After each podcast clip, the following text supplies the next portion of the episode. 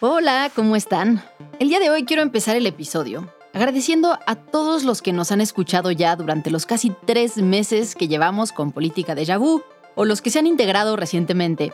Y a quienes nos responden las encuestas y nos dejan comentarios en Spotify y en mis redes sociales, a Mariana, a Francisco Marmolejo Cervantes, a Jesús Pineda, a Dani Molina y bueno, tantos otros que nos han escrito y se los digo en serio, son una gran motivación para hacer los episodios cada semana. Así que los espero seguir leyendo por ahí. Y ahora sí, vamos al tema de hoy. Resulta que los partidos están empezando a perfilar a quienes van a ser sus candidatos y candidatas para gobernar los nueve estados que estarán en disputa en 2024. Y en todos los bandos están apareciendo lo que popularmente conocemos como chapulines. Es decir, políticos que han saltado de un partido político a otro, cambiando de colores, de bandera y en algunos casos hasta de principios. Quien será la candidata de Morena en Jalisco estuvo antes en el PRI, donde ocupó múltiples cargos. Quien será el candidato morenista en Yucatán antes fue presidente del PAN en su estado y candidato a gobernador por ese mismo partido.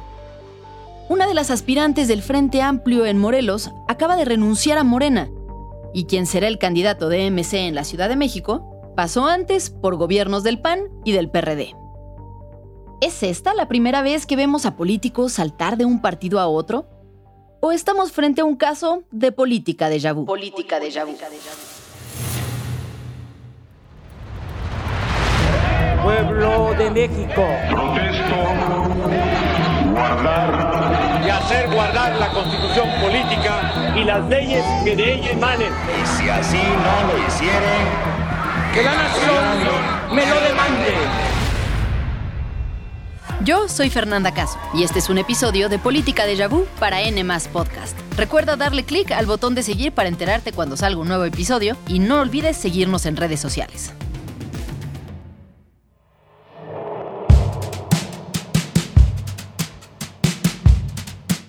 Esta es la historia de un hombre, en cuya vida se puede leer también la historia del México moderno. Aquel México que pasó del régimen priista al surgimiento del PRD, la transición del 2000 y a la llegada de López Obrador.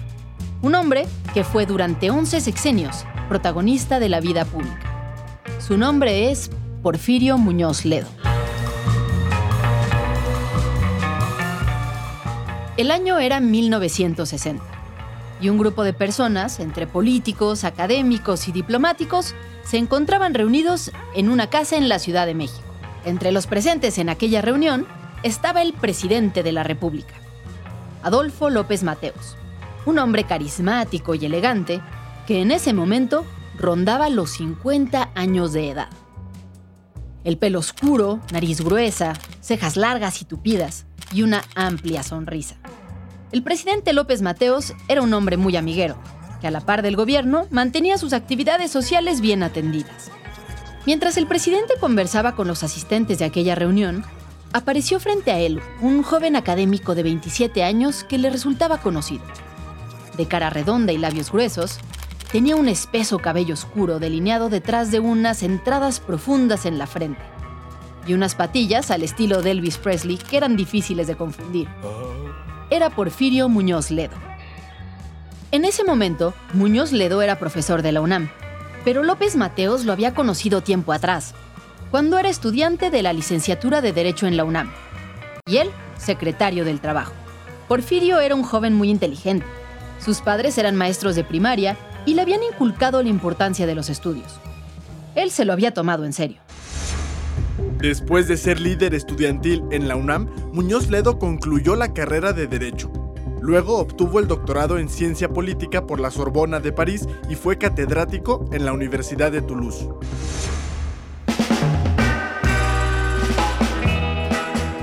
Cuando Muñoz Ledo volvió a México, tenía todas las credenciales para impresionar a cualquiera, incluyendo al presidente. Tras el reencuentro en aquella reunión social, López Mateos decidió invitar al joven Porfirio como asesor. Y así empezó su larga carrera política y su militancia en el PRI. En los años siguientes, Muñoz Ledo fue escalando los peldaños de la burocracia priista. Tuvo tantos cargos en la administración como se puedan imaginar. Pasó de una subdirección en la SEP a ser consejero cultural de la Embajada en París, a ser funcionario en el IMSS, secretario del Trabajo y finalmente en 1975 llegó a ser presidente del PRI. Un PRI que incluso varios años después hacía gala en spots de televisión de haberse mantenido durante décadas ininterrumpidas en el poder. Somos el partido de las mayorías. Por ello hemos gobernado el país durante 53 años. Ningún partido puede hablar de haber aportado tanto a México como el PRI. Pues sí, el PRI era el partido que lo controlaba todo, y Porfirio Muñoz Ledo se codeaba con las más reconocidas personalidades del sistema. Era un priista en el sentido más puro de la palabra, un militante leal que conocía las entrañas de ese sistema represor y cerrado, pero que recompensaba bien a quienes jugaban dentro de sus reglas. Ya estando en esos niveles, y con 40 años cumplidos, mucha experiencia, era imposible para un político como él no soñar con llegar a la presidencia.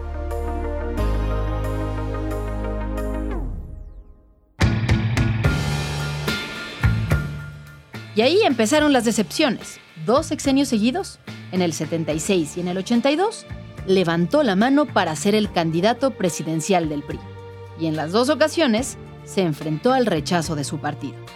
Como premio de consolación, lo mandaron como representante de México ante la ONU. Así relataba el propio Porfirio esta experiencia muchos años después. La experiencia más intensa que he tenido de embajador de México ante las Naciones Unidas. Fui seis años. Pero tú sabes que el mundo internacional es un poco etéreo, que ganas cosas en las resoluciones, pero que no se reflejan en la realidad. Durante este periodo, Muñoz Ledo estuvo viendo al país desde lejos, imaginando en foros internacionales un mundo ideal, pero queriendo él intervenir en México de forma real. Estos seis años, Porfirio había dejado de estar sometido a las dinámicas diarias de la política priista. Aislado en la ONU, seguramente tuvo el tiempo y perspectiva necesarios para darse cuenta de que el mundo se estaba transformando y las condiciones estaban dadas para que México se abriera a la democracia. Sintió que era el momento de volver al país. Y también, no está de más decirlo, tuvo un altercado afuera de su casa en Nueva York con alguien que había ocupado parte de su lugar de estacionamiento. Perdió tanto el control que terminó sacando una pistola y el asunto llegó a los periódicos en Estados Unidos. Por voluntad propia o por obligación, Porfirio tuvo que regresar a México. Muñoz Ledo llegó de vuelta al país en 1985. Tenía más experiencia y estaba dispuesto a asumir riesgos. Así que decidió tomar las cosas en sus propias manos. Fundó la Corriente Democrática al interior del PRI, desde donde se abocó a apoyar la campaña de Cuauhtémoc Cárdenas, quien venía de ser gobernador de Michoacán. Querían usar su candidatura presidencial como estandarte para democratizar al partido. Los liderazgos del PRI no vieron con buenos ojos las movilizaciones y reclamos de apertura por parte de Muñoz Ledo y la Corriente Democrática, por lo que desconocieron al movimiento. Como candidato presidencial priista se eligió por dedazo a Carlos Salinas de Gortari. A partir de esto, Muñoz Ledo, Cuauhtémoc Cárdenas y otros liderazgos del momento decidieron romper abiertamente con el PRI. De pronto, Porfirio pasaba del partido oficial a la oposición. En esa misma elección, la de 1988, Muñoz Ledo fue candidato a senador por tres partidos de izquierda que conformaban el llamado Frente Democrático. En cuanto al Senado, el Partido Revolucionario Institucional obtuvo 60 puestos y el Frente Democrático 4. Por primera vez entra la oposición al Senado en una elección. Ese año, Porfirio se convirtió en uno de los cuatro senadores de oposición frente a la inmensa mayoría del PRI, muchos dudaban de si realmente Muñoz Ledo sería un opositor al gobierno federal. Era difícil de creer. Había ocupado decenas de cargos en el régimen e incluso había sido dirigente del partido. Hacía apenas unos meses seguía siendo priista. ¿Contaba de verdad la oposición con él para hacer frente al PRI? Muñoz Ledo no tardó mucho en dejarlo claro. Apenas unas semanas después de haber tomado protesta como senador, organizó el primer boicot a un discurso presidencial del que se tenga registro en la historia del Congreso. Honorable Congreso de la Unión, mexicanos, por sexta y última ocasión, el recinto legislativo estaba abarrotado. Los diputados, senadores y secretarios de Estado se habían dado cita para escuchar el mensaje por el sexto y último informe de gobierno del presidente Miguel de la Madrid. Durante el discurso, como era costumbre, el público mantuvo absoluto silencio, que solo se veía interrumpido con aplausos de vez en cuando. Cuando el presidente se acercaba al final de su mensaje, a lo lejos, de la tribuna saltó el senador Porfirio Muñoz Ledo y pidió la palabra para cuestionar al presidente, lo que provocó un alboroto en la sala. Se dio por respeto a la dignidad del Congreso, a la alta investidura presidencial y a su propia dignidad personal, señor legislador, ruego se abstenga de interrumpir este acto. Tras la intervención de Muñoz Ledo y un intento fallido del presidente de la mesa de llamar al orden, la Cámara estalló con reclamos por parte de los legisladores de oposición, que blandían boletas electorales en el aire, acusando el fraude de las elecciones presidenciales que acababan de pasar. Porfirio se había ganado el respeto de todos. Ya era uno más en ese rebelde grupo de opositores. En los años siguientes, Muñoz Ledo participó en la fundación del PRD y fue uno de sus líderes históricos. Fue su candidato a gobernador en Guanajuato, presidente nacional del partido y el primer diputado de oposición en presidir la Cámara de Diputados. El PRD dialoga, pero no se afloja ni se ablanda. El PRD está en pie, está en pie. Pero poco a poco, el sueño democrático del PRD se empezó a resquebrajar para Porfirio. Pasaban las décadas y el PRD no evolucionaba como él hubiera querido. Un partido joven que nació con un ímpetu democrático se estaba convirtiendo en un partido de un solo hombre. Cuauhtémoc Cárdenas, el indiscutido líder moral y eterno candidato del PRD. Mientras esto pasaba dentro del partido, en México se respiraban aires de optimismo. Se acercaba el 2000 y el país estaba cambiando en todos los sentidos.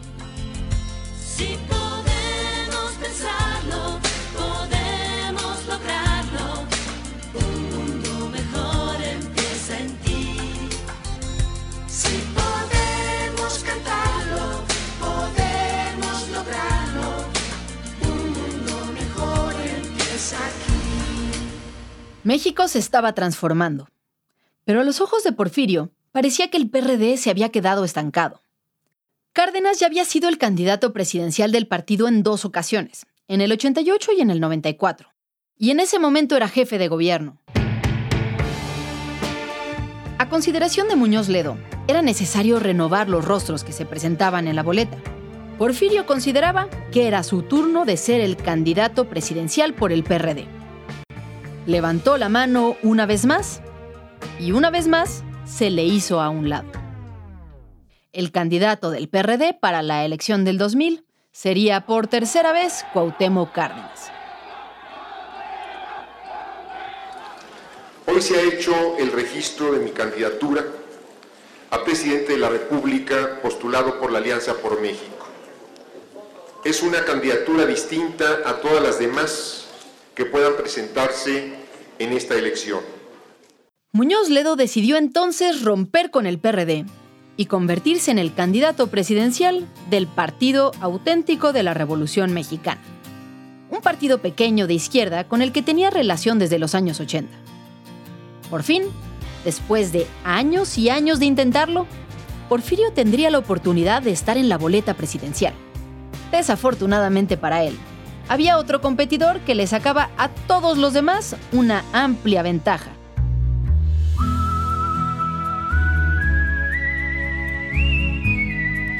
Y pintaba como el que finalmente podría sacar al PRI de la presidencia. Adiós a la corrupción, bienvenido el buen gobierno. Adiós al PRI, Bienvenido el México que todos hemos soñado. ¡Viva México! Vicente Fox se había posicionado como el líder entre los candidatos de oposición, y Muñoz Ledo lo sabía. No tenía la menor posibilidad de competir contra él. Así que en plena campaña, Muñoz Ledo declinó a favor de Fox.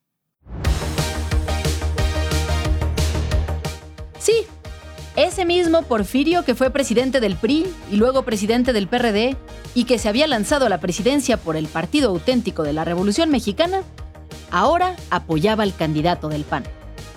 Fox le dio incluso un puesto dentro de su campaña para que se encargara de una parte importante de su plataforma y cuando ganó, lo nombró embajador de México ante la Unión Europea.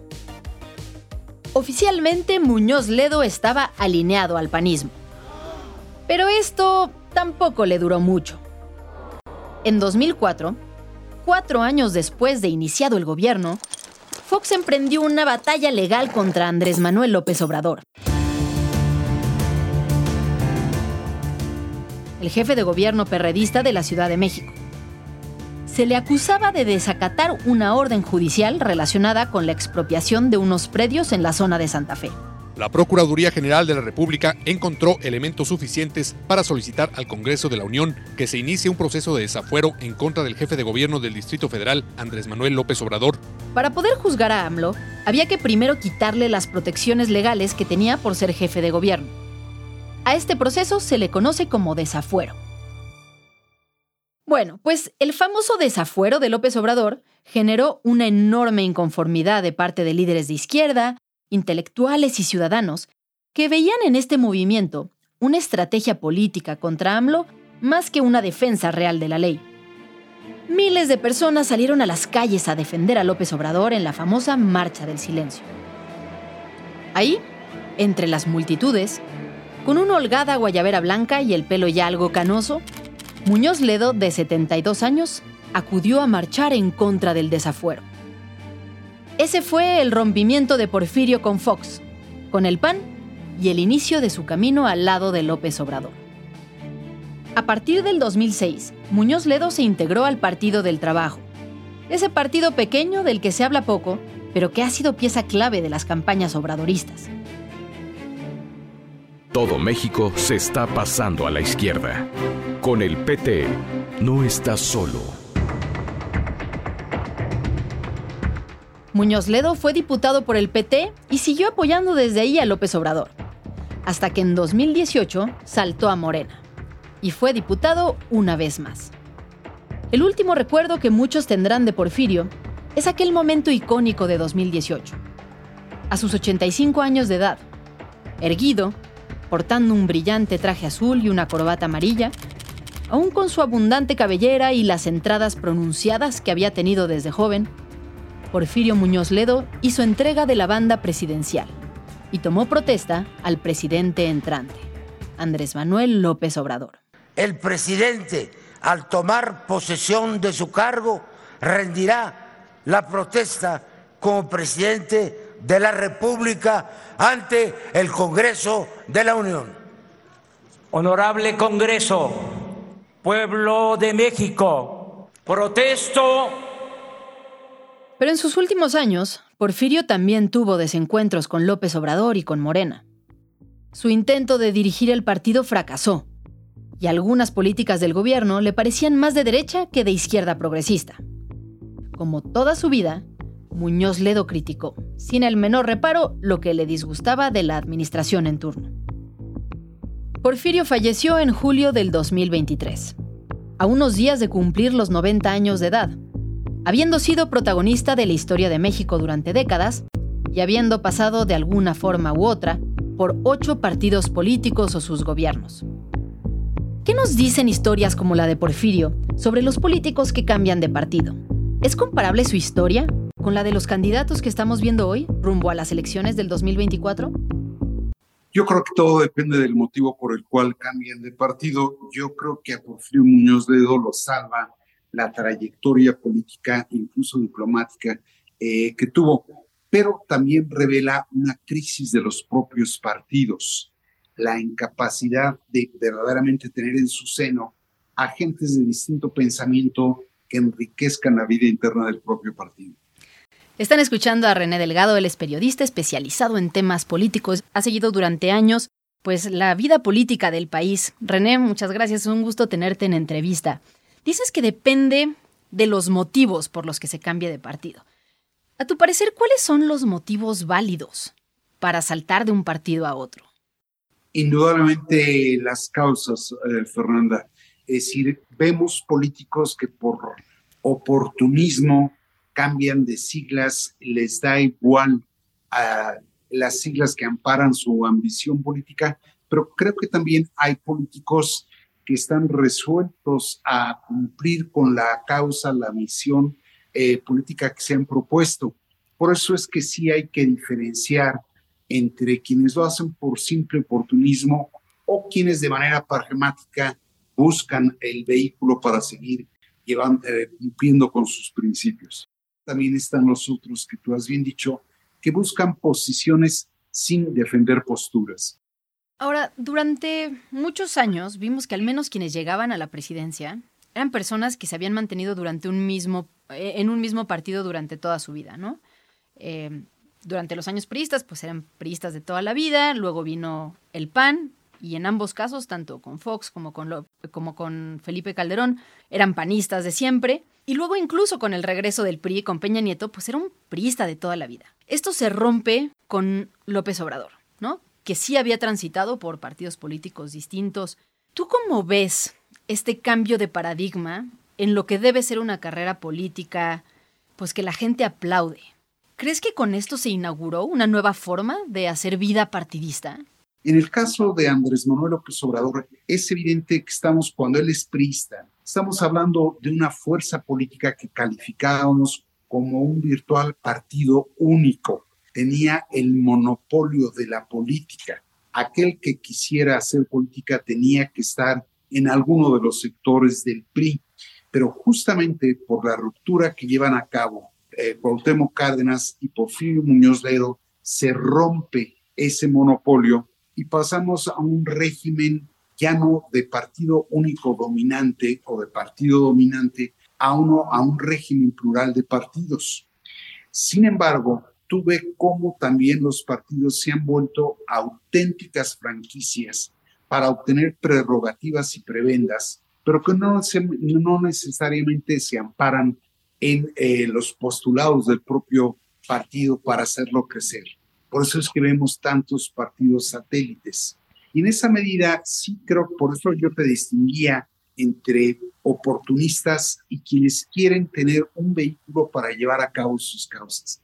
Creo que ese es el caso de Andrés Manuel López Obrador, que naturalmente agota sus posibilidades en el PRI, pasa pues a un frente, luego pasa a la fundación del PRD y luego pasa a construir un movimiento. Pero en el fondo, eh, Fernanda, creo que más que allá, eh, más allá de las personalidades que cambian de partidos, hay que ver cómo los partidos están en crisis. Y eso es muy delicado, porque se dice que no hay democracia sin partidos, pero lo que hemos visto es que sí hay partidos sin democracia. Ahora, ya hablando de las candidaturas en concreto que vamos a ver rumbo al 2024, ya han empezado a salir nombres, ¿no? De quiénes serán los candidatos a gobernador, las candidatas a gobernadoras.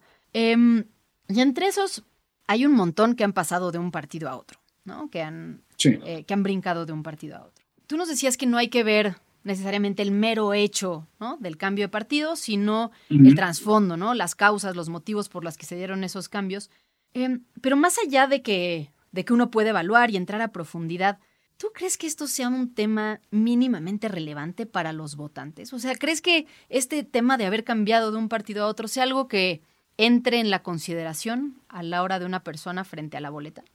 No, yo por, eso te destacaba cómo están teniendo más peso las personas que los partidos. Eh, y en esa medida, en efecto, te encuentras con auténticos charlatanes que no les va a importar bajo qué siglas partidistas se postulan, cómo postularse. Entonces te encuentras gente, te decía, que pueden acostarse eh, con una camiseta y amanecer con otra, pero por eso te destacaba también que le importan mucho las trayectorias. Regresando al caso con el que estás eh, ilustrando eh, eh, la, conversación, yo creo que Porfirio Muñoz Ledo es un hombre que lo salva su trayectoria. Si yo me fuera por el número de partidos donde estuvo, diría, hombre, este no tiene ningún valor, pero creo que sí hizo aportes a la democracia. De ahí la importancia de ver no solamente el hombre y las siglas, sino las trayectorias.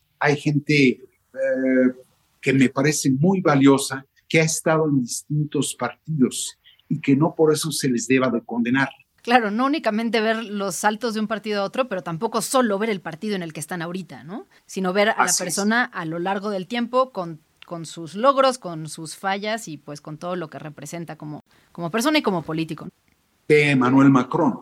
Es decir, Macron no tenía un partido, inventa un movimiento. Y bueno, el hecho es que ocupa ya la presidencia de Francia desde hace, varios años. Entonces uno tiene que ser cuidadoso al, ver los postulados personales que hacen los candidatos frente a la consecuencia que han tenido, eh, la consecuencia política que han tenido en su trayectoria. Para mí, por eso sí es importante verlos en su dimensión correcta. Estamos viendo algunos que en el momento en el que pierden la postulación por un partido, en menos de un día se trasladan a otro y que nunca hemos visto que tengan aportes sustanciales en la política. Claro. Por eso yo distingo entre posiciones y posturas. Hay quienes quieren tener posiciones y les da igual qué posturas sostienen. Pues como ya escucharon, los cambios de partido son muy distintos entre unos casos y otros.